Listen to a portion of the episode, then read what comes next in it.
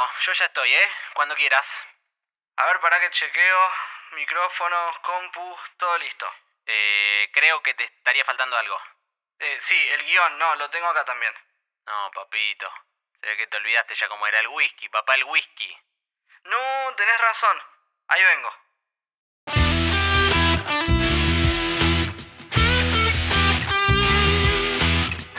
México ha comenzado presionando. Viene el balón peinado, remate.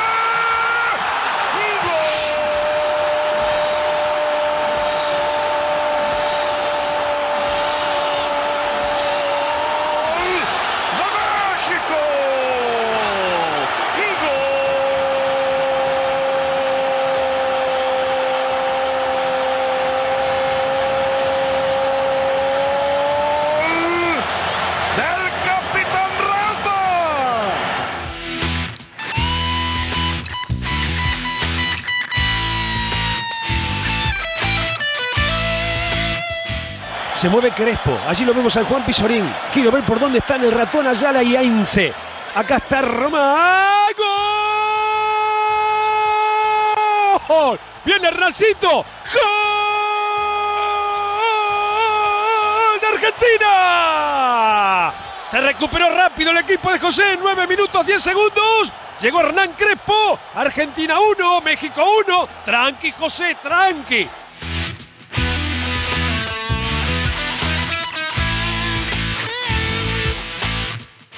Riquelme. Messi.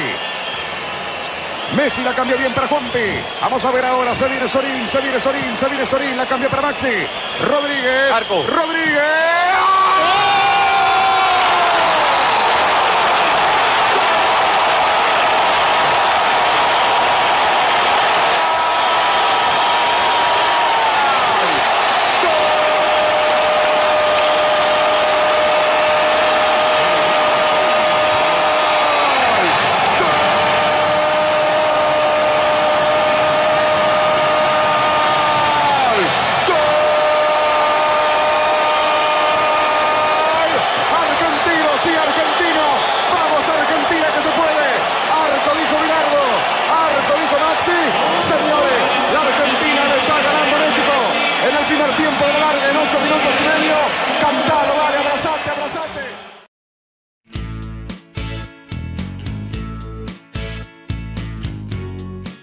¿Cómo andan? Sean ustedes bienvenidos y bienvenidas a esta segunda temporada de Mecánica de lo Impensado.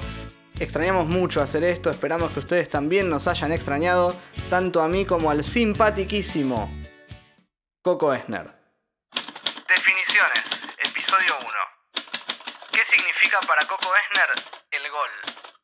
El gol es el momento máximo de alegría. Creería que en la vida de cualquier persona amante del balompié se asemeja prácticamente o incluso supera a lo que es un orgasmo sexual. ¡Qué gráfico! ¿Y qué significa para Coco Esner la milanesa? Bueno, la milanesa es la conjunción gastronómica de las dos mayores glorias eh, de las cuales nos podemos alimentar, que son las carnes y las harinas.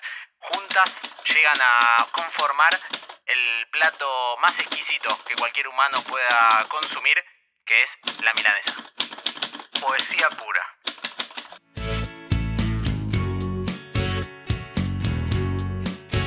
Buenas, buenas, buenas.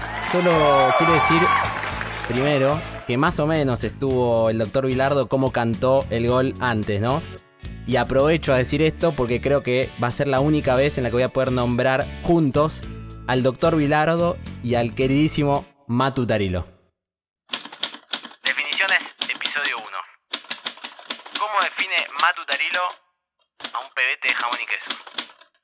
Un pebete de jamón y queso es un sándwich de miga que no fue. Se quedó corto. ¿Cómo define Matu Tarilo a un empate en el último minuto? Un empate en el último minuto depende del contexto. Siempre depende del contexto. Un empate en el último minuto puede ser un festejo enorme o puede ser la desazón total. Bueno, muy bien. Vieron que metimos nueva presentación para que nos conozcan un poquito más, para que conozcan también un poco nuestras filosofías de vida, más allá de quiénes somos. Así que esta segunda temporada viene con nueva presentación. Es muy importante eso porque nos van a poder conocer definiendo, por ejemplo, un pebete de jamón y queso. Importantísimo, me parece clave para, para el conocimiento de cualquier persona de bien. Seguramente. Creo que también tiene que ver con que nos quedamos sin ideas para las preguntas de las fichas personales a esta altura. ¿no? Bueno, eso es más para que mantengamos entre nosotros. Digamos que para los oyentes tiene que ser una magia y decirles que fue un- una gran idea para esta segunda temporada. Eh, pero bueno, como dijo el Piti Álvarez, hay cosas que siguen igual. Así que, como les decimos siempre, o como les decíamos anteriormente, vayan a seguirnos en arroba Pensado en Twitter y en Instagram. Vamos a volver a reactivar nuestras redes y nos van a poder contactar por allí. Y creo que ya un año después lo saben, pero también recuerden suscribirse en la plataforma desde la cual nos escuchen eh, a este podcast, a este Mecánica de lo Impensado, porque este no es tan solo un episodio aislado, porque les aseguramos que hay segunda temporada. Cuidado, cuidado con lo que prometes. Bueno, yo me la banco siempre, además después no se acuerdan de lo que dije en este momento, yo me la banco porque plata y miedo nunca tuve. No, yo tampoco, la verdad.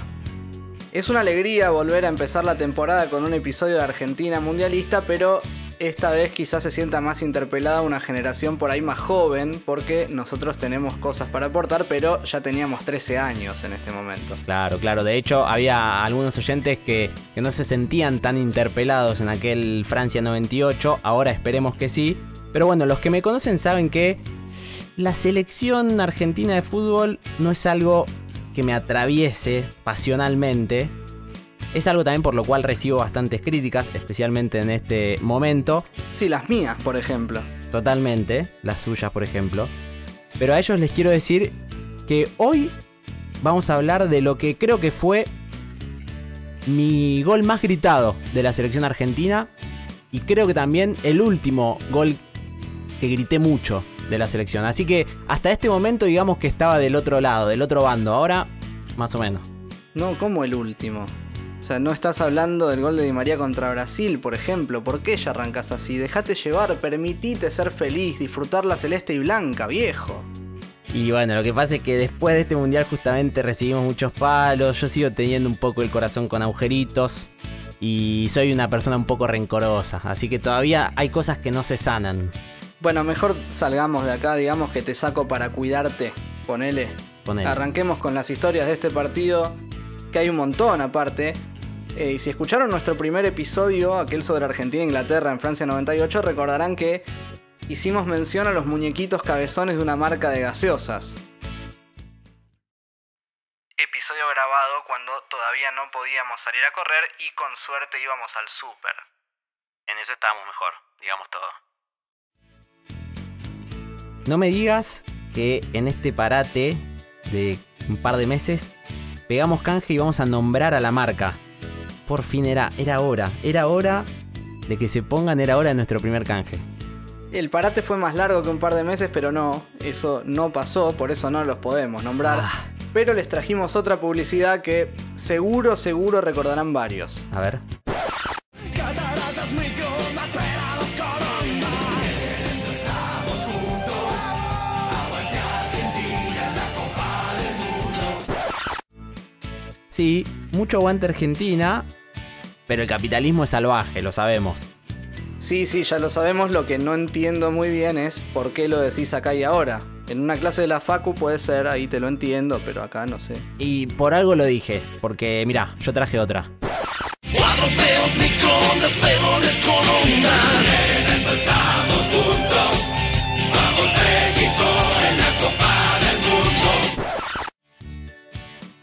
Qué cosa linda la categoría publicidades para el mundial. Hay una que no podemos poner, pero no por la marca, de hecho a la marca la podemos nombrar porque no existe más. ¿Vos? ¿Vos? No, no, para. Cálmate, estamos con espíritu selección. Me refería a la publicidad de CTI, una empresa de telefonía que luego fue comprada por otro fondo, cambió el nombre y ahí anda, con un circulito rojo como logo, no sé si ubicás. Sí, sí, sí, ubico y también recuerdo mucho la publicidad. Eh, como decías, no tendría sentido que la pasemos porque auditivamente era solo la música de Italia 90. Pero bueno, después mientras hacen home office y no nos estén escuchando, pueden poner CTI, Publicidad del Mundial, y disfrutarla. Maravillosa.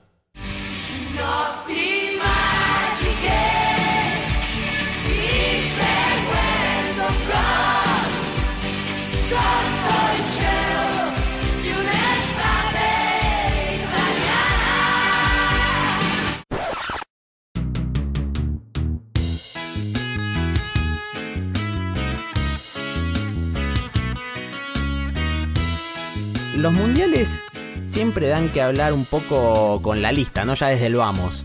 Sí, este es uno de mis temas favoritos. Un día habría que hacer un programa exclusivamente sobre esto. Ya hemos hablado de Garcé, de Pablo Paz, de gente que quedó al borde, como Bacedas, como Mercier, bueno, unos cuantos.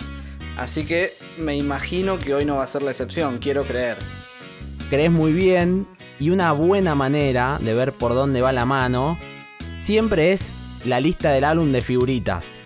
Pero No, pero puede fallar. La lista del álbum de figuritas siempre falla. Siempre hay alguno que queda ahí. Aunque es hermoso coleccionar figuritas, digamos todo. Totalmente, totalmente.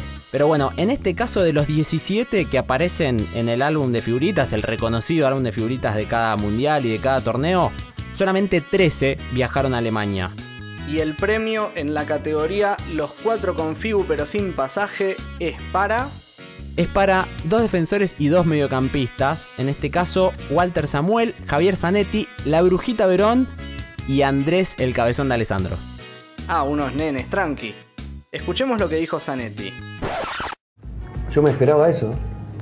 No sé cómo te. Porque en el día a día, bueno, lo- las convocatorias, yo, si bien jugaba, eh, me sentía bien, todo. eh, es como cu- cuestión de piel, ¿viste? Una, una cuestión de que. que vos veías que. que- ¿Viste cuando dicen no, no sos del palo de él? Yo sentía eso. Y yo hacía todo lo posible para, bueno, para rendir en la selección. Y es más, creo que nos fue bastante bien porque clasificábamos. ¿no?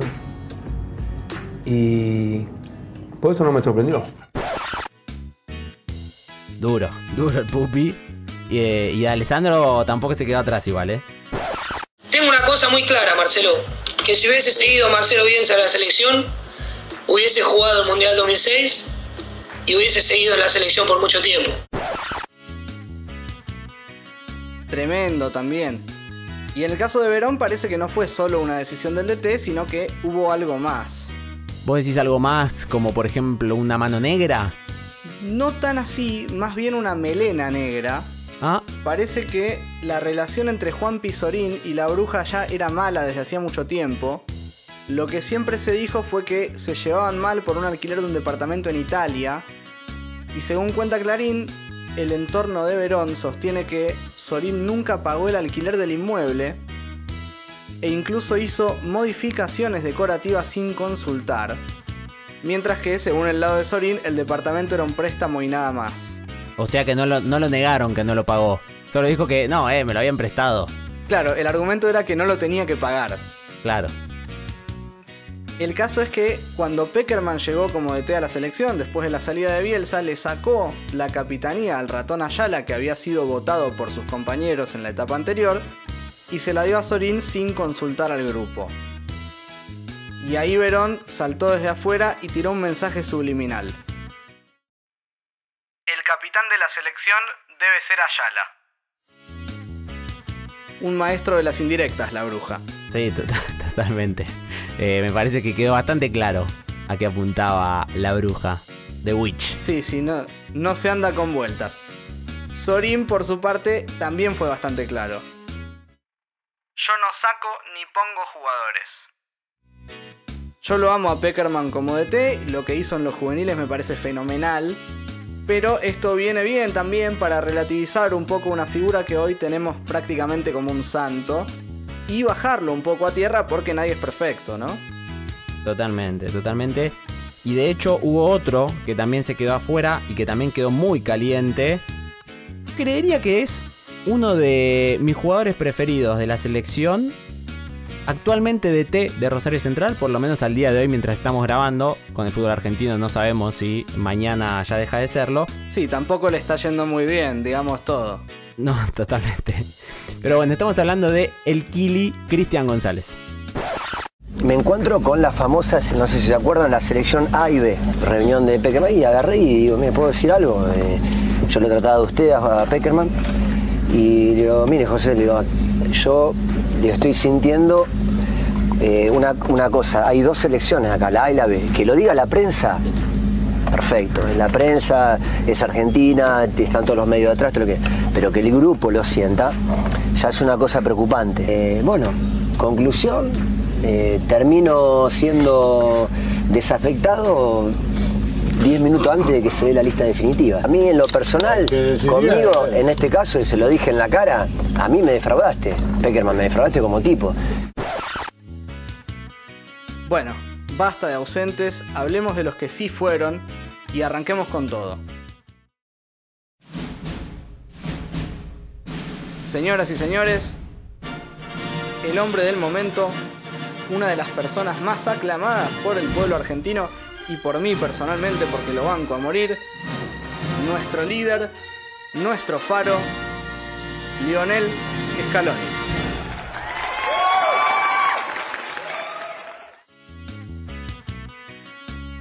el Leónidas de Pujato. Eh, pero bueno, acá ustedes ya saben que no nos gusta hablar de lo obvio. Nosotros traemos las cosas ocultas, no lo mainstream. Todos sabemos de que anda en bicicleta, de que tiene accidentes, esas cosas. Sí, capaz no hacía falta recordárselo. Bueno, pero no, no está de más tampoco. Lo que no todos saben es que Lionel Leónidas Scaloni es el hermano menor de, de la familia. Su hermano mayor justamente es Mauro Scaloni y no eran gemelos, pero casi. No estaría entendiendo cómo casi gemelos si uno era mayor y el otro era el menor. Bueno, la, la historia cuenta lo siguiente. Mauro y Lionel eh, jugaban ambos en las inferiores de Newell's Old Boys. Lionel debuta primero a los 17 en el equipo de Rosario, en el leproso, y su hermano todavía no había llegado a primera hasta ese momento. Claro, y si me permitís el bocadillo, Lionel Scaloni debuta en un Newell que presenta un lateral izquierdo ya conocido por nosotros. Eh, acá me mataste, la verdad que no, no tenía esto preparado, pero decime. El famosísimo Pablo Paz, señor, el cuasi desconocido del Mundial 98, fue titular el día del debut de Lionel Scaloni en la lepra. Mirá vos, mirá vos no la tenía y cómo se unen las cosas, ¿no? Pero bueno, volviendo a la historia de los casi mellizos Scaloni, después de algunos partidos de buenos rendimientos, aparece Estudiantes de La Plata en el radar y quiere comprar a esta nueva figurita rosarina, pero el padre y en ese momento representante de Lionel les dice a los dirigentes de, Estudiantes, ¿querés agrandar el combo por 50 centavos? Me imagino, claro, en los 90 el 1 a 1 50 centavos. Hoy querés agrandar el combo por una luca, sería. Bueno. Pero el caso supongo es que Mauro va a estudiantes, ¿no? Exactamente, eh, entendiste el mensaje. El tema es que ahí no, no queda la cosa, porque en estudiantes Lionel juega un año y medio y Mauro seguía viéndolo desde la reserva, no debutaba. Lionel sigue teniendo buenos rendimientos, es campeón mundial sub-20 y lo vienen a ver desde afuera, exclusivamente o especialmente, mejor dicho, desde el Deportivo La, la Coruña. Y ahí creo que ya vas entendiendo el mensaje de los cuasi mellizos, ¿no?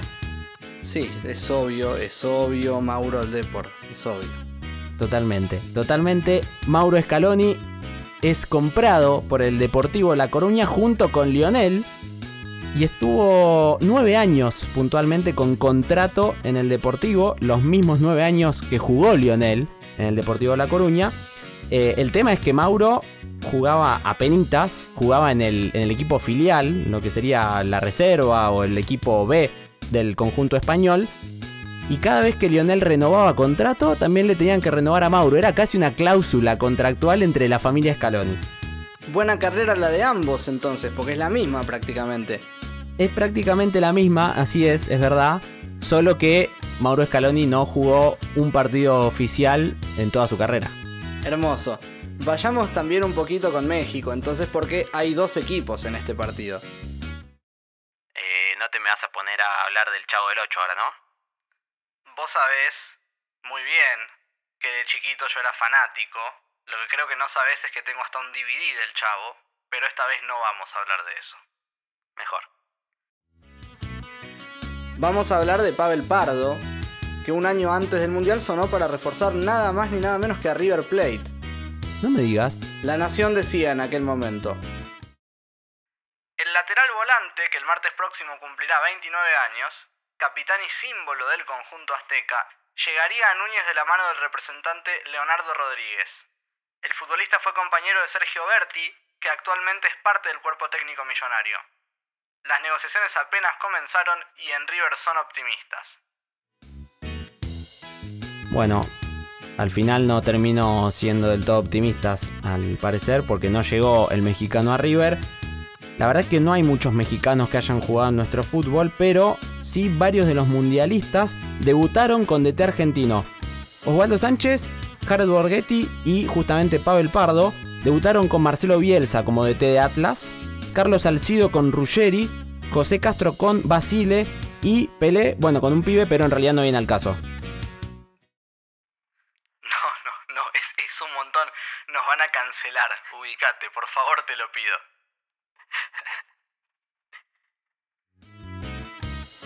Volvamos a los argentinos, una categoría en la que veo que estás más tranquilo y no tirás esos chistes que son cuestionables. Por ejemplo, Colochini estuvo en el banco frente a México, pero jugó dos partidos en el Mundial y hoy se encuentra en de Mar del Plata. Es un club al que no puedo nombrar, perdón, es por contrato. Está muy bien, está muy bien, es respetable y banco esa decisión y esa cláusula.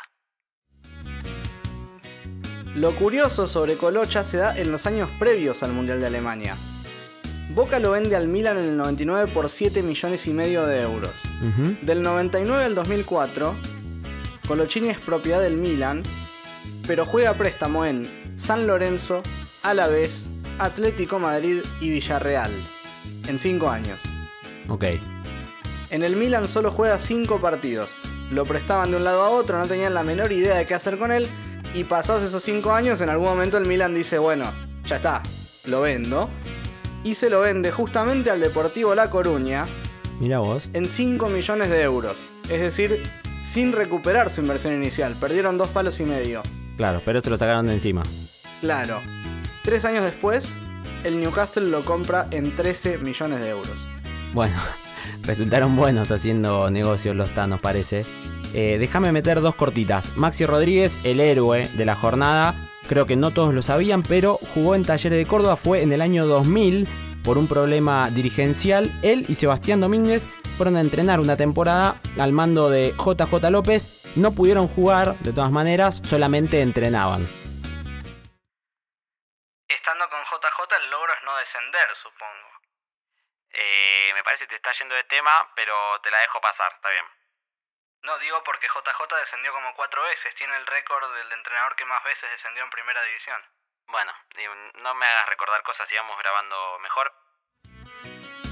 La otra cortita es respecto a Julio Cruz. Viste que cuando nombras a Cruz y a la selección, básicamente hay dos momentos. Uno es el partido frente a Alemania en 2006 y el otro es la pelea en Bolivia y la famosa foto con el pómulo cortado. Para los que no la conocen del todo, la cuento muy rapidita. A ver, pongamos a prueba tu poder de síntesis entonces.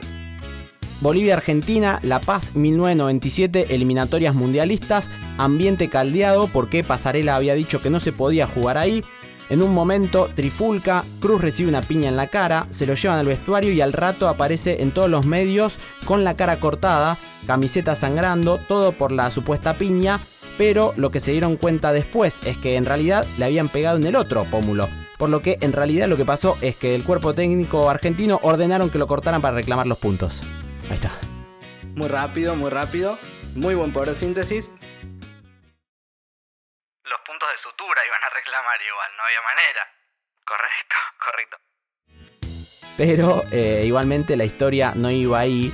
Yo lo que quería preguntarte era, ¿sabes quién jugó en ese partido? En ese Bolivia-Argentina en La Paz. A ver, sorprendeme. Debería ya suponerlo, me parece, quién te voy a decir. Y es el señor Pablo Paz. Al final es Drupi el chabón. Impresionante. Todos lados está. Hay uno que no es Drupi, pero del que ya hablamos bastante igual en episodios anteriores, que es Hernán Crespo. Como para no hablar de Crespo, que tiene una carrera brillante por otro lado. Tremenda. Pero hoy nos trae una historia que relaciona un partido del que hablamos en la temporada 1, en el que no le fue muy bien. O a él sí, en realidad, pero no a su equipo. Y un personaje del que hablamos hace un ratito. En el entretiempo de aquel partido, de aquella final, habías recibido un mensaje de, de un personaje actual muy, muy trascendente. ¿Cómo fue esa? Contala. No, bueno, bueno, ya, Ya prescribió. Ya prescribió. prescribió, Mil años. Ya prescribió. Eh, Escuchá, pollo. eh, estaba- bueno, pasó esto que contaba antes, la final de, de Estambul.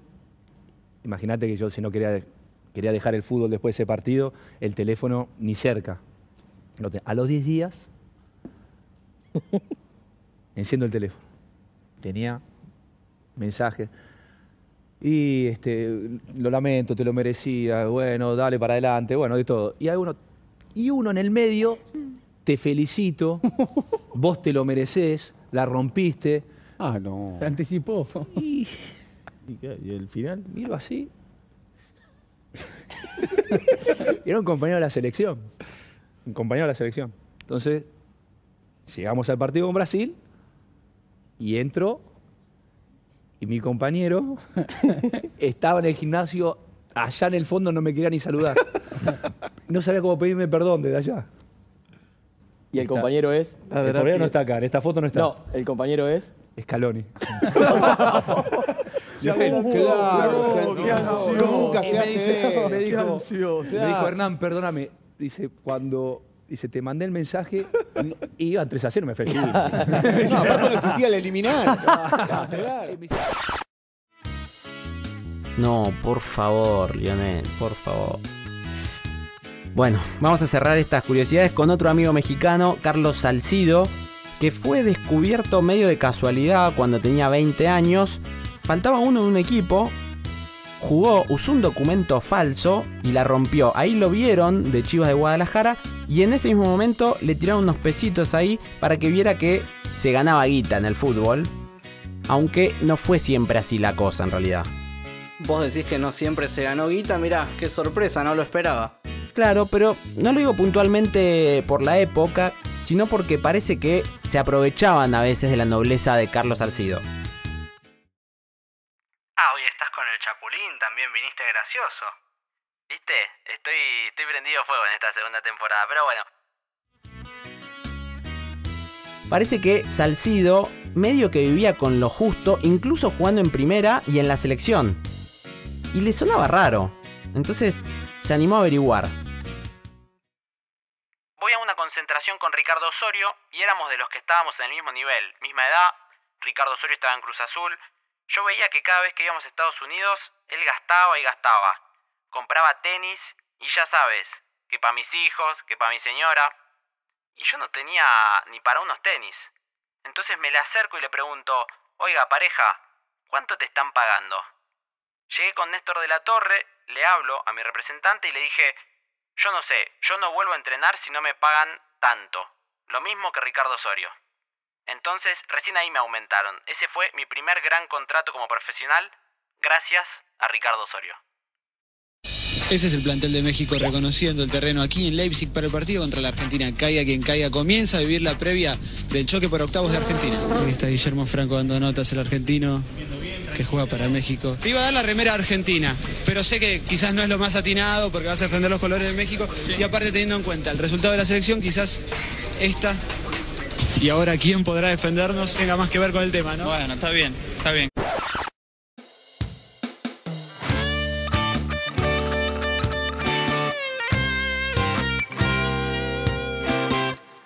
24 de junio de 2006, Leipzig, Alemania, partido de octavos de final del Mundial. Y 24 de junio es, diría yo, el día más argentino del año. Cumpleaños de Román, cumpleaños de Messi, de Sábato, de Fangio.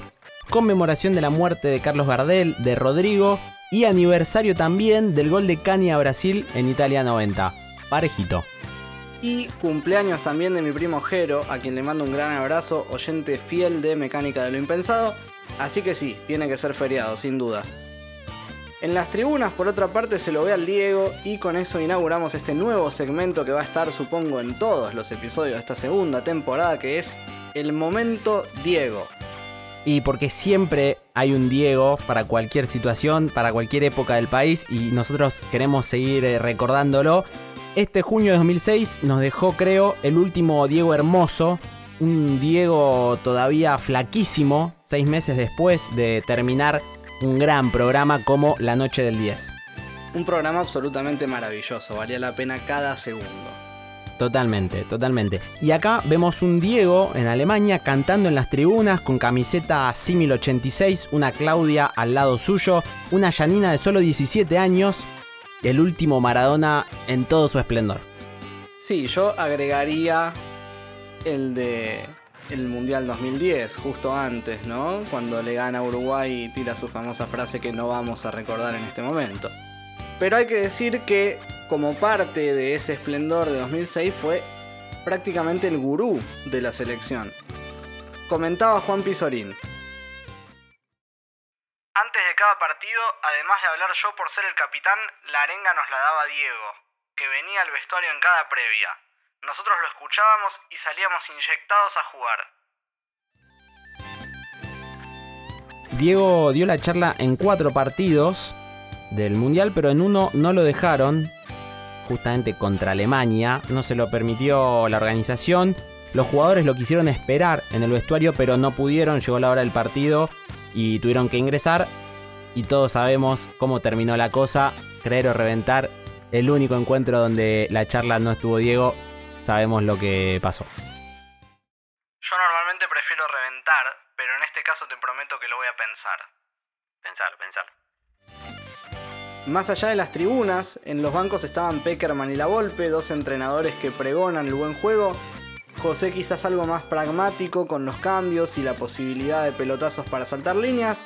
La Volpe más fundamentalista con la salida limpia desde el fondo.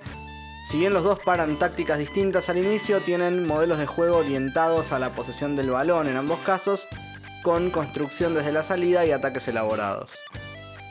Y en la selección argentina, digamos que eso ya se ve desde los nombres.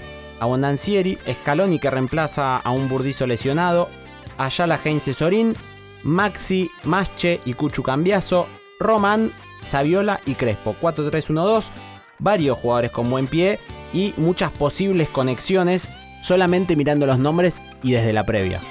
Por su parte México pone línea de 3, 5 volantes y 2 arriba, sale con Sánchez, Salcido, Osorio, Rafa Márquez, Castro, Méndez, Pardo, Morales, Guardado, Jiquín, Fonseca y Borghetti. Y México sale enchufado, con Argentina más dormida. Ellos buscan siempre las espaldas de los laterales argentinos y así consiguen algunos corners ya de entrada. Totalmente, y desde entrada también voy a decir que estoy subido a la escaloneta, pero no de ahora como de T a la que están todos subidos, sino a la escaloneta futbolística de Lionel. La defensa la verdad es que está muy desorganizada, pero él no para de meter un segundo y en los duelos personales gana siempre. Más allá de eso, dos cositas que me llaman la atención. Román defendiendo en el primer palo en los corners y Mascherano con la 8 en la espalda, algo que claramente no recordaba. Porque la 5 era del Cucho, claro. El Cucho que estaba parado como interior izquierdo en este partido que ya era de ida y vuelta con los dos equipos tratando de aprovechar los espacios que deja el otro al avanzar, pero rifándose mucho la pelota. Y así viene el primer golpe, una distracción que arranca con Sorín dando amplitud sobre la izquierda, se arma un toqueteo ahí con Román, Max y Cambiaso, pero un mal pase de Juanpi termina en los pies de Pardo. Pardo que le mete una buena bola filtrada a Castro en la derecha. La transición defensiva de Argentina es algo torpe, aunque se termina acomodando y Mascherano quita bien para mí, pero en opinión del árbitro quita con falta. Y de esa falta, de ese tiro libre, en donde Argentina está marcando hombre a hombre, hay un centro al primer palo, peina Méndez y el gringo Heinze en vez de marcar al hombre que debía marcar, quiere marcar la pelota, lo pierde a Rafa Márquez que entra solo y le empuja abajo del arco. México habíamos dicho que presionaba y Argentina defendía desprolijo 1 a 0. Un kilómetro y medio le sacó Márquez a Heinz, impresionante. Más o menos, sí. Una vez que pasó eso y se armó más el partido, se ve más claro también el pensamiento de Argentina para atacar. Los dos centrales con Masche resguardando, los laterales y los interiores al medio, Román suelto, Saviola por todo el frente de ataque con su pique corto endemoniado, estaba en uno de los mejores momentos de su carrera, el conejito. Tremendo. En este caso, quizás más tirado a la derecha. Y Crespo como referencia. Se caracterizaba el equipo argentino por la fluidez de los pases entre la mitad y tres cuartos que parecían de memoria. Y por la libertad que tenían tanto Román como los interiores para repartirse el medio y aparecer en cualquier lado coordinándose. Y también desde el comienzo, uno que empieza a tomar relevancia es Juan Pizorín pasando una y otra vez y Maxi moviéndose por ambas bandas, de izquierda a derecha, derecha a izquierda. Román todavía sin poder hacer mucho, pero lo conocemos al 10, sabemos que puede inventar cualquier cosa en cualquier momento. Sí, absolutamente. Y dijimos que México salía con 3-5-2 para atacar, pero para defenderlo hacía con 5 los tres centrales y los dos carrileros, para quedar 5-3-2 y salir rápido, especialmente del lado de guardado, de la izquierda del ataque de México. Argentina defendía 4-3-1-2 con Román quizás más cerca del 5, pero había una particularidad.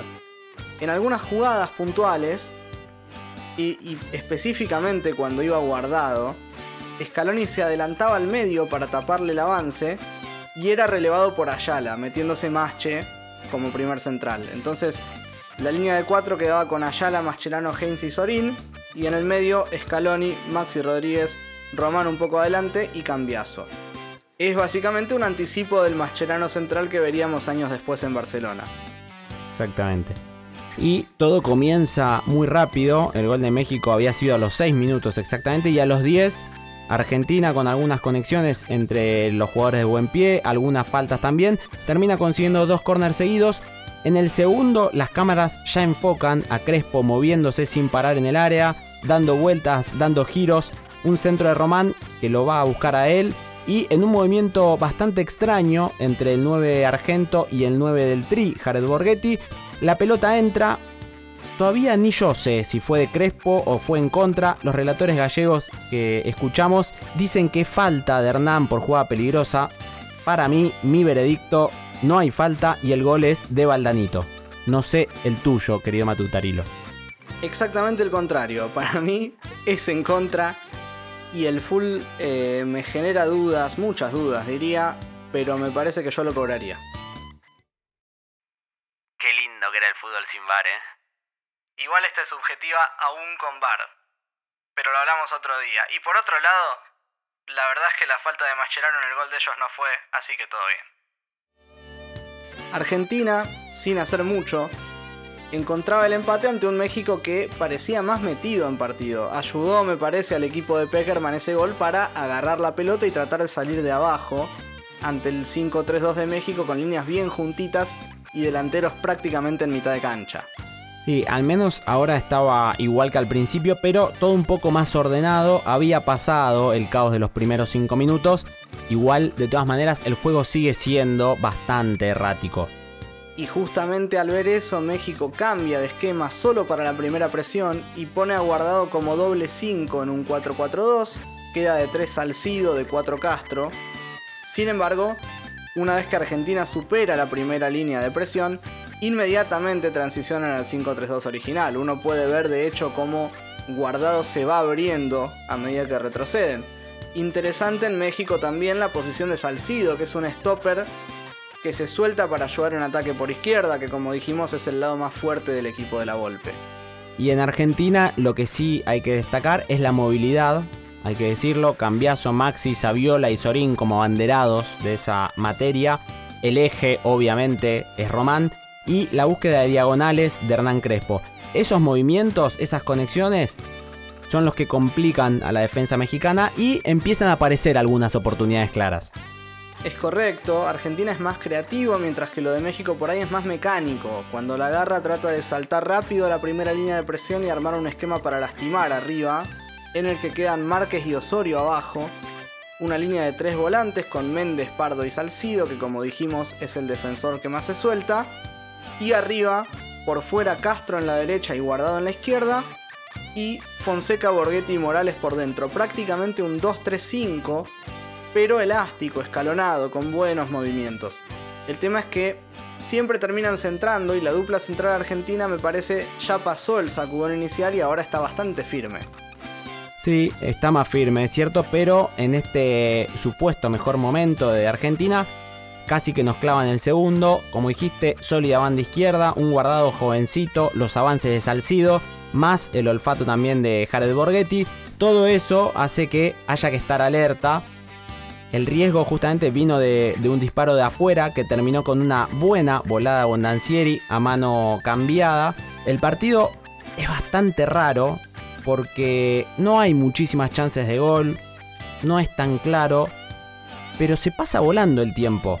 Estamos prácticamente en media hora de partido y es muy dinámico. Típico de partido de mundial eso. Porque uno está tenso y está mirando el partido y el tiempo pasa rápido aunque no pase absolutamente nada. Pero bueno, te tiro dos perlitas, Dale. una para cada lado. En Argentina lo vemos a nuestro actual DT, al Leónidas de Pujato, Lionel Scaloni, pispeando las indicaciones de la Volpe a Castro, haciéndose el dolobo ahí, escuchando. Se ve que ya tenía pasta, estaba analizando para el 2021. Absolutamente. Y por el lado de México se ve muy claro cómo tiran un offside coordinado perfecto para desarticular un centro en un tiro libre de Argentina. La Volpe está en los detalles. Y hacia el final del primer tiempo aparece más todavía Román, desaparece un poco ese pique corto revulsivo de Sayolita. Digamos que hay mesetas en los dos más desequilibrantes de Argentina. Y la pelota vuelve a ser de México con este 2-3-5 en el que rotaban posiciones. Estaban muy metidos en partido y a Argentina se le complicaba tanto defenderlos cuando la agarraban como atacarlos cuando replegaban. La salida de Argentina era quizás más lenta, mostraba más dificultades para pasar mitad o tres cuartos. México por su parte llegaba a tres cuartos con más facilidad y desde ahí elaboraba. Y en ese contexto nuestra selección pasó de defender con un 4-3-1-2 clarito a generar por ahí un 4-3-2-1 con Saviola más cerca de Román que de Crespo, aunque sin responsabilidades defensivas claras, más bien para ocupar el espacio. Interesante esto otra vez para desmitificar un partido que recordamos mucho por lo que va a pasar en un ratito y por eso estamos haciendo el episodio, pero que fue más complicado de lo que muchos tenemos en la cabeza, me parece. Ni hablar, ni hablar. Y antes del entretiempo, déjame mencionar un cambio obligado. Afuera Pardo, lesionado, adentro Torrado. Y al toque nomás, unas salidas del arco del Pato Bondancieri a Heinze, que la quiere parar como nunca hay que hacerlo, con el pie flotando. La pelota le pasa por abajo de la suela. Y el mexicano casi que se va derechito. El gringo lo baja, se salva de la expulsión. Y repito por segunda vez en el episodio, qué lindo era el fútbol sin bar. Gran partido estaba jugando Pardo, déjame decir, el cambio me parece que favorece a Argentina. Y acá voy a bancar al VAR porque esta sí era roja, ¿eh? Lo que pasa es que la diferencia es que, que nunca vas a estar ahí adentro y esa es una diferencia tremenda donde bueno vas a sentir lo que es en esa situación. Entonces yo no te puedo explicar, lo tenés que vivir. Gabriel, ¿cómo consensuas? No, pero no importa. Bueno, ya es un problema tuyo.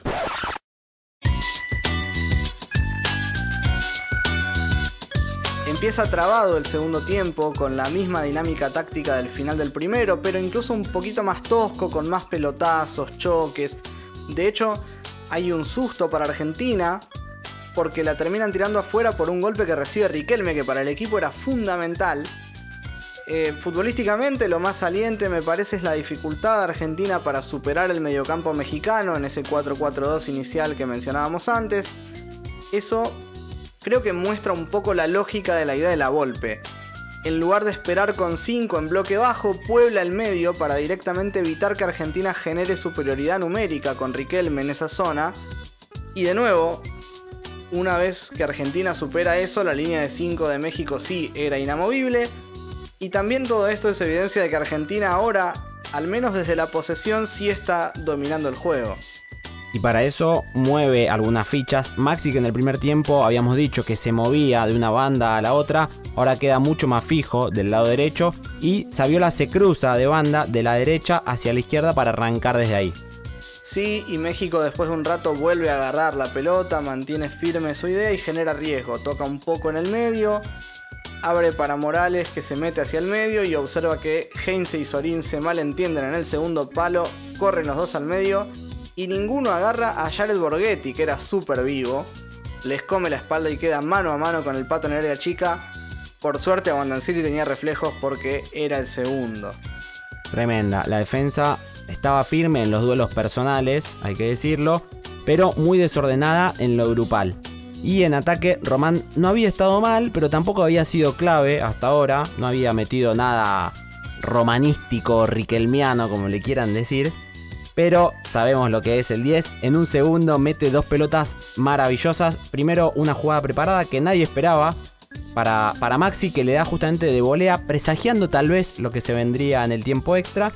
Y después dejando solo a Saviola, que yo al menos no entendí lo que hizo. Porque antes de patear, mira a ver si entraba alguien por el medio. Y efectivamente, estaba entrando solo Crespo. Pero igual Saviolita patea al arco y la desperdicia. La más clara para nosotros. Sí, el partido se ponía ida y vuelta.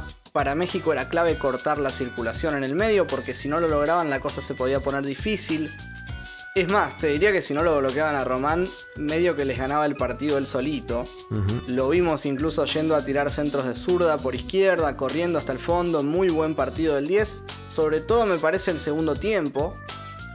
Y también se lo ve mejor ahora en ataque a Scaloni, siempre siendo opción de salida y de pase para centrar. Acá ya parecía que en cualquier momento hacíamos el segundo, ya teníamos el control de- del partido, era casi, casi total la, la posesión y el control de Argentina. Sí, correcto, y por eso también hay cambios en México. Primero Pineda por guardado, puesto por puesto en el lateral izquierdo, pero Pineda era mucho más ofensivo. Y después Ciña, el brasileño nacionalizado, entra por Morales, otro puesto por puesto, pero con más vocación ofensiva eh, del jugador que ingresa. Entonces la Volpe lo que estaba intentando era generar algún tipo de daño eh, y agarrar un poco más la pelota que no estaba pudiendo. Y en Argentina también cambios, Aymar por Cuchu, Tevez por Crespo y al ratito un tal Lionel Messi por Saviola. Más o menos los nenes que entraron. Aymar Tevez y Messi, ¿no? Movió el banco Peckerman. Totalmente. Eh, y hablando de moverse, justamente, más movilidad con Pablito, más juventud y velocidad con el Apache. Riquelme queda de interior izquierdo ahora y lo deja al payasito de enganche, lo cual funcionó para dar aire fresco. El tema es que Argentina también dejaba más espacios así y entre Ciña y Pineda, que eran más ofensivos que lo que había antes, podían hacer un desastre. En una jugada, por ejemplo, el primero apiló a 3 y el segundo le tiró un caño espectacular a Scaloni y tiró un centro que Fonseca cabeció afuera, pero estuvo cerca. Estuvo cerca y antes de que termine, Román inventó de nuevo, lo dejó solito a Aymar, que se la cedió a Messi al medio, lo que debería haber hecho Saviola en la anterior que contábamos. El gol que Lionel siempre soñó, quizás, desde que era hincha de quien ya sabemos, e idolatraba al payasito Aymar, pero en línea levantó la bandera, mal, mal levantada, porque estaba habilitado, y dejó todo igual, uno a uno. Que es hincha de Newell's, pero seguro que con ese gol Messi estaría más contento y nosotros no estaríamos haciendo este episodio. Una cosa es cierta, la otra lo dudo. En el tiempo extra, Argentina arranca dominando, otra vez con posesión, con Messi muy movedizo, pidiendo todas y tratando de encarar a defensores que él sabía, obviamente estaban mucho más cansados que él que había entrado hace un ratito. Con esos pocos minutos Lío ya destacaba. Por estas cosas es que se lo criticó a Peckerman por no ponerlo contra Alemania después, me parece, no por lo que fue Messi con el correr de los años. Lío acá fue el que le alivianó la responsabilidad de romper líneas a Riquelme, no fue Aymar, como muchos recordábamos. Y ya que decimos romper líneas, el partido en general estaba roto, muy de ida y vuelta. Messi, según después dirán algunos compañeros, no es que estaba roto, pero estaba al límite y por eso era que en teoría José Peckerman lo ponía pocos minutos en este partido y, ni siquiera lo hizo ingresar frente a Alemania en cuartos de final. eh, ahí está el supuesto motivo de la poca presencia de Lionel Messi en este mundial. Probablemente no lo sepamos nunca. El caso es que Argentina y México se prestaban la pelota en la mitad en el tiempo extra hasta que Scaloni se la dio a Messi. El 10 o bueno, el 19 en este caso, fue hacia adentro, metió una pared con el 10 con Riquelme y abrió para Sorín, que tiró como en cualquier otro momento del partido, como quien no quiere la cosa, un cambio de frente para Maxi Rodríguez. Maxi que claramente le había marcado el pase porque estaba corriendo hacia el vértice derecho del área grande. Y lo digo porque uno lo recuerda ya parado ahí, pero no, venía llegando. Y en ese momento pasa lo que pasa. Pero bueno, tratemos de aportar algo más. Claro, mejor deja que aporten los protagonistas. Juan Pizorín dijo, La verdad, no cambio mucho de frente, vos lo sabés. No tengo la pegada de Roberto Carlos, no tengo ni siquiera el músculo. Pero te vi. No sé cómo te vi, pero te vi allá lejos. Y por suerte el cambio de frente salió limpio. Creo que con la velocidad justa. Y lo vio porque apenas recibe Sorín, como bien dijiste, Maxi mete pique y levanta la mano. Vean el video si quieren, cómo mete la mano, levanta la mano un, un ratito antes. Yo creo que medio que pide por pedir, porque es un mundial y porque es la selección. Pero la pide y Sorín la cruza. Es posible que haya pedido por pedir, más allá de la definición, igual tratemos de pensar un poco el contexto de la jugada, que para eso estamos acá. Maxi llega ahí porque la jugada comienza con el carrilero izquierdo Pineda, que había entrado hace un ratito, tratando de recibir en ofensiva y perdiendo la dividida contra Scaloni y Mascherano. Imaginen que estaba en esa zona del campo, entre Ayala y Scaloni, digamos, en la izquierda del ataque mexicano. Pineda es entonces superado por el pase de Scaloni a Messi y vuelve al trote. Y una vez que Pineda se vuelve a poner delante de Messi, Lío va hacia adentro y reorienta el ataque cuando abre para Sorín. Eso obliga a la defensa de México a bascular hacia la derecha y por lo tanto orienta a Pineda a cerrarse para seguirlo a Messi, ayudando a Torrado. El tema es que Pineda nunca se percató de que haciendo eso dejaba su zona, o sea, el carril izquierdo de la defensa de México libre totalmente. Porque a ver, pasemos lista de los posibles relevos. Salcido estaba en posición de central junto a Márquez tomando a Tevez. Osorio tomaba la entrada de Aymar. Y Castro ya se había abierto, obviamente, para marcar a Sorín. No había nadie más. Y eso, me parece, generó el espacio para que desde la mitad de cancha Maxi Rodríguez entrara corriendo a atacar el lado débil mucho más cómodo de lo habitual. En este análisis entonces hay que decir que Pineda llegó tarde a la jugada tres veces, en la pérdida, en la vuelta y en la marca final. Bueno, Oswaldo Sánchez, el arquero mexicano, concuerda con vos, según algunas declaraciones que dio, pero yo en estos goles prefiero no hacer tanto análisis y concordar con lo que dijo Maxi Rodríguez. Cuando la paro de pecho, ahí digo que le pego, y cuando sale al arco la empalmo y ya veo el recorrido que se va a meter. Es impresionante. Creo que si pateo 10 millones de veces más, puede terminar en la tribuna. Me la puede sacar el arquero, pero creo que en el momento que tenía que entrar, entró. Y eso fue lo lindo. Si es gol una en 10 millones, para mí no podemos decirle nada al pobre Pineda, aunque haya llegado tarde 3, 5 o 14 veces. Maxi le empalmó como nadie y la clavó al ángulo. Yo soy más simplista. Lo que sí, a Maxi y a Bilardo, porque recordemos el relato de Bilardo, les podemos preguntar cómo fue que se les ocurrió que podía llegar a ser una buena idea patear después de haberla parado así de zurda. Todavía no lo entiendo, pero de todas maneras les agradezco a los dos. No, insólito. Seguro no era buena idea. Y esto es mecánica de lo impensado, viejo. Estamos acá para analizar y para disentir. Somos esto. Claramente somos esto. Antes del final, México tomó la pelota, trató de llegar más, de tomar la iniciativa. Obviamente se estaba quedando afuera del Mundial. Pero Argentina con mucho oficio durmió el partido entre la mitad y tres cuartos. No cambió la táctica, sí rifó un poco más la pelota, pero se ocupó de ganar las divididas y hacer correr el tiempo para llegar a cuartos de final sin pasar sobresaltos después del gol de Maxi. México sí hizo un cambio bastante extraño, diría yo. Castro, el carrilero derecho, pasó a jugar con Márquez de central, con Pineda de 3 y Méndez de 4. Y Osorio, el tercer central, el stopper derecho, pasó a jugar de 8. Probablemente Castro estaba muy cansado, recordemos que son 120 minutos, y la Volpe trató de poner a alguien fresco para atacar aún sin tener cambios disponibles. Era matar o morir, pero la verdad es que más allá de algún tiro de afuera de, de Ciña y de quedarse con la pelota casi todo el tiempo hasta el final, México no logró inquietar. Y también, antes del final, Ayala hace un penalazo, pero penalazo insólito. Tercera y última vez que lo digo, qué lindo era el fútbol sin bar. Messi, después de Riquelme, la va a cambiar Messi, la va a recibir Sorín. Quiero ver dónde está Tevez. Quiero ver dónde se ubica Aymar. El pelotazo que viene, la viene bajando de zurda. ¡Golazo! ¡Gol!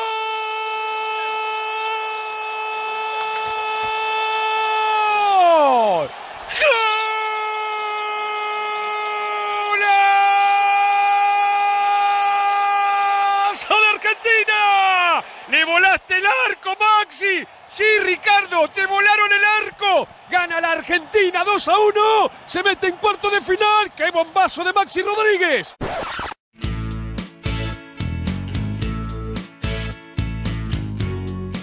Pasaron más de 15 años. 15 años como pasa el tiempo, che. eh, desde que terminó el partido. La mayoría de los jugadores ya están retirados. Pero hay varios que continúan, claramente además de Messi. Maxi sigue en Newell's, guardado en la Liga Española. Carlitos Tevez se tomó un descanso, pero se cree que quizás seguiría. Rodrigo Palacio con 40 años sigue en Italia. El Memo Ochoa, que estuvo en el banco en este partido, fue parte del plantel mexicano en Tokio 2020 en los Juegos Olímpicos e incluso sueña con llegar a Qatar. Y Colochini, por último, está en el segundo club más importante de Mar del Plata. Ah, mira, no sabía que jugaba en Kimberley. Lo que yo no sabía y me está sorprendiendo es que podía llegar a ser incluso más termo que yo. Algunos otros andan dando vueltas por ahí, pero uno de los que sí se retiró fue el Pato Abondancieri, que en la selección quedó un poco marcado por la salida por lesión frente a Alemania y que en su último partido como arquero tampoco dejó buenas impresiones. Che, pero en las despedidas en general sos ovacionado, la gente te quiere, te felicita por una gran carrera. Sí, el Pato tuvo una gran carrera, pero en este caso él jugaba para Inter de Porto Alegre y entró en el minuto 74 del partido por el tercer puesto de la Copa Mundial de Clubes de la FIFA en el 2010 frente al Seonggam Ilhwa Chunma de Corea del Sur. ¿Cómo, cómo? ¿Me- ¿Me podrías repetir? No escuché bien, se me cortó justo. Seonggam Ilhwa Chunma. Bien, bastante bien, ¿eh? El tema es que ganaba Inter 4 a 0 y el partido terminó 4 a 2. Le hicieron dos goles en 16 minutos. Bueno, por lo menos veamos lo positivo, no entró un par de minutos antes porque si no quizás terminaba 4 a 4.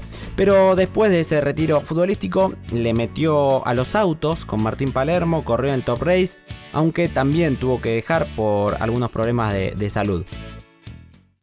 Cuando corrí en auto, después de retirarme, me daba muy alta la presión, 16, 17, pero creí que era por la adrenalina. Ahora, al final, estoy todo abierto en el pecho y no voy a poder hacer vida tan normal. Estoy habilitado para manejar y para trabajar, pero no para hacer fuerza. Después arrancó a trabajar con Palermo como ayudante de campo, pero también dejó, así que al parecer no le está encontrando la vuelta al retiro. Bueno, quizás eh, podemos invitarlo a ser parte de Mecánica de lo Impensado, a ver si le interesa, aunque sea eso. Sí, por favor. Totalmente. Juan Pizorín, un jugador que me encantaba también, eh, ahora es competidor nuestro, hay que decirlo. Somos enemigos, porque tiene un podcast de entrevistas, el cual recomiendo, se llama Una marca de cervezas muy popular del sur del conurbano con Sorin. Un poco largo el nombre, ¿no? Bueno, evidentemente le está costando un poco al departamento de marketing de esa marca. Sí, sí, sí, sí, parece que sí.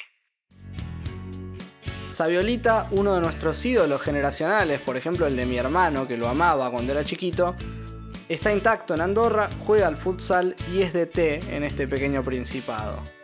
Vayamos al mexicano Carlos Salcido, que para él el Mundial fue un paso clave porque lo llevó al fútbol europeo, específicamente al PSV Eindhoven, donde jugó Champions League y donde también le tocó enfrentar, por ejemplo, al Liverpool en Anfield y tuvo un cruce particular con Robbie Fowler. Lindo personaje, Robbie. aquel delantero que simuló tomar merca de la línea de cal en algún festejo de gol. Exactamente, el mismo. Y en este caso, en un corner, decidió manotearle un poco los huevitos a Carlos. Ah, tranquilo. Se pudrió. Pelea, expulsión, me imagino.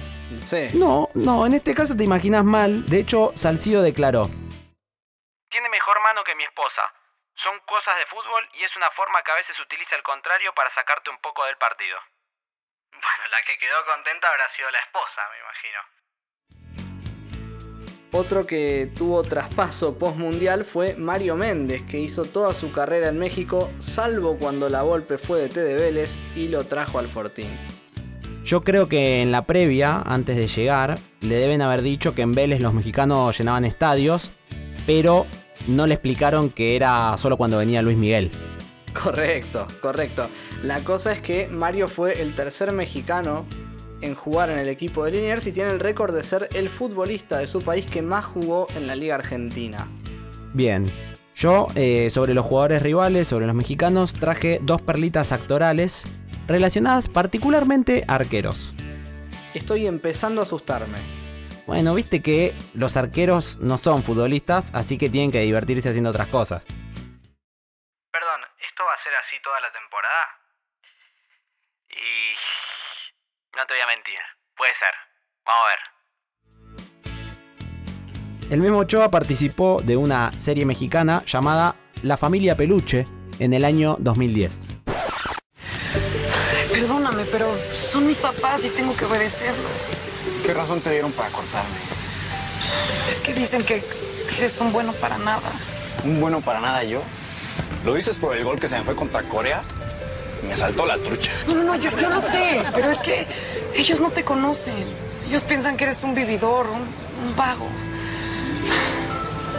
Dicen que si quiero tener novio, que, que tengo que buscarme a alguien mejor, perdón. Vivi. ¿Mejor que yo? ¿Quién? Osvaldo. Casado. Corona. Peleonero. Conejo Pérez. Está grande. Michel. Está verde el chavo. Tienes razón. No hay nadie mejor que tú. ¿Ves, Vivi? No hay nadie mejor que yo. Si no, pregúntale a Aguirre. Y Osvaldo Sánchez, el arquero titular, estuvo en una película llamada La Hacienda del Terror. Este, le encanta hacer películas, no él es el productor, él las costea y nos, me invitó ahí a, a participar en la película en algunas escenas. Fue algo muy, muy padre. Estuvimos dos días ahí divirtiéndonos enormemente. Conocí realmente actores muy, muy profesionales y que, y que de veras te das cuenta que eso no es nada fácil, ¿no? Terror es lo que sigue teniendo Osvaldo con el gol de Maxi. Me sigue doliendo. De repente sueño y me despierto llorando porque recuerdo esa imagen, porque pudo ser algo trascendente. Para el arquero es muy difícil reaccionar y cuando tú no ves salir la pelota desde que es pateada es más difícil y eso sucedió. Gonzalo se puso en la trayectoria, pierdo esa milésima de segundo y no la veo hasta que pasa por un costado de Gonzalo y ya no puedo dar ese paso que me hubiera dado la posibilidad de sacar esa pelota. Fue el mejor gol del mundial, nos eliminaron, pero yo había sacado pelotas más difíciles que esa. Bueno, buen compañero Osvaldo, eh, coincide con vos y lo culpa al pobre Pineda. Yo sigo con el rubro arqueros, pero de nuestro lado ahora, Leo Franco estaba en el banco frente a México, todos sabemos lo que pasó después en cuartos de final, pero lo que yo no recordaba es que en el año 2014 vino a la Argentina a atajar a San Lorenzo. Sí, y no le fue muy bien, pero no me digas que... No, no, o sea, sí, pero no. No podemos decir que sea campeón de la Copa Libertadores porque no estuvo inscripto, pero sí fue al banco en el Mundial de Clubes en la semi y en la final, así que Leo Franco tiene medalla plateada de Mundial de Clubes con San Lorenzo. Espectacular. Y si hablamos del Mundial de Clubes de 2014, también podemos charlar sobre el de 2015, aquel en el que Mascherano no saludó a la gente de River, aunque después declaró que se había equivocado. Igual la mejor declaración de Masche siempre será esta. Eh, Javier, cuando fuiste a cerrar esa de Robin, sucedieron dos cosas. Primero, agradecerte por el esfuerzo, por los servicios a la patria y por el otro lado, pensamos en que te habías desgarrado. Me, me abrí el, el ano. Bien, quedó claro, claro. ¿Qué querés? Quedó claro. Y por eso el dolor. Son el dolor. No quiero ser grosero. No, no, pero quedó- quedó muy claro. Pero, vale ese último esfuerzo, ¿no? Que Sí, sí, imposible sí, sí. de cerrarlo. Perdóname que no coincidamos tampoco, pero yo prefiero esta con Fiñas y Fer. Demos la bienvenida a Javier Mascherano.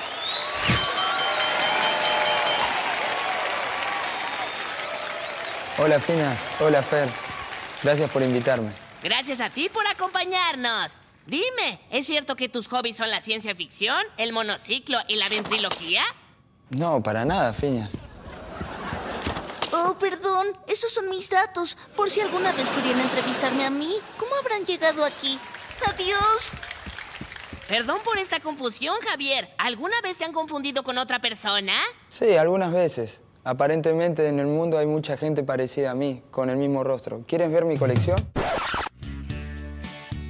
Ya que estamos con declaraciones, el gringo Heinze, actual DT, nos dejó esta perlita hace un tiempo que es el mix perfecto entre Argentina y México. Sinceramente, y se lo digo de corazón, ojalá que usted no tenga razón. No, no, yo tampoco quiero tener razón. Ojalá, y yo Digo, voy a trabajar. uno- uno yo voy a trabajar. Perfecto, yo voy a trabajar para que usted se equivoque lo máximo posible.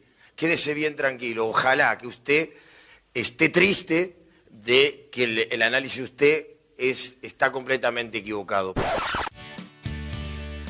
Bueno, y lo mejor, siempre tratamos de dejarlo para el final.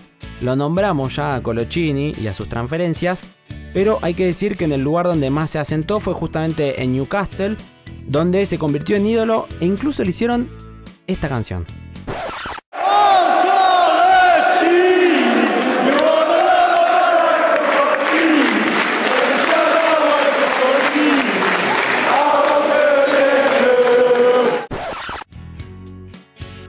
Para los que no escucharon bien la canción, dice lo siguiente. O Colochini, you are the love of my life. O Colochini, I let you shag my wife. O Colochini, I want curly hair too.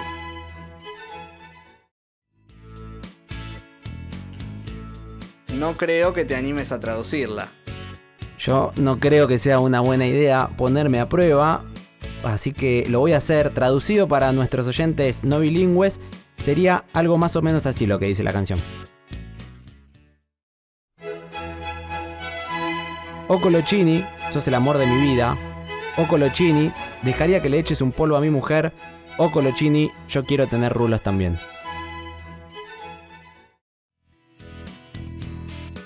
Basta para mí. No creo que haya mejor manera de cerrar el episodio 1 de esta segunda temporada. Así que gracias Coco Esner querido. Y tomate el último traguito de agua porque hay cosas que no cambian y te va a tocar cerrar el episodio. Gracias, queridísimo Matutarilo, por insistirme en meterle a esta segunda temporada. Y ustedes, como ya les dije, síganos en arroba makingpensado en Instagram y en Twitter. Y suscríbanse al podcast No Sean Giles, media pila. Segunda temporada que se viene con todo.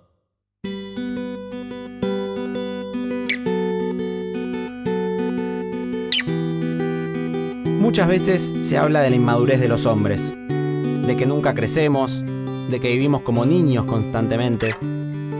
El fútbol y la pasión tienen un poco de eso, de preocuparnos por los famosos 22 tipos corriendo atrás de una pelota, de llorar, de festejar, por algo que en principio pareciera de otro y no propio. A mí personalmente me gusta esa inmadurez, y por eso no lo niego, al contrario la celebro. Me gusta reírme por cualquier cosa, me gusta llorar por algo sin sentido, ser feliz fácilmente. La selección me parece a mí tiene algo de eso, de niños. Creo que cuando uno es chico es más hincha de la selección de su país. Incluso muchos niños han dicho, soy hincha de X Club y de Argentina.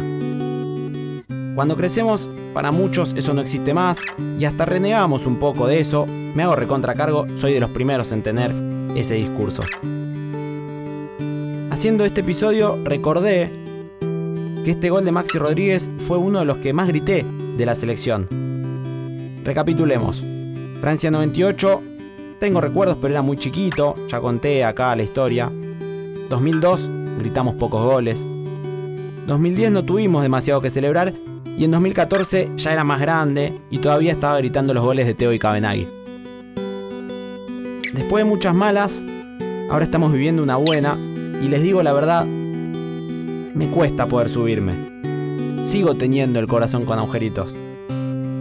Creo que quedé en pausa con los papelitos de Lehman y las finales perdidas.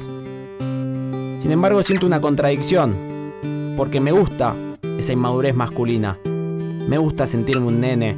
Me encantaría volver a gritar un gol como grité el de Maxi. Quizás haga falta un tiempo extra, una parada de pecho, una decisión ilógica pero perfecta y una clavada al ángulo para que yo vuelva a ser de River y de Argentina.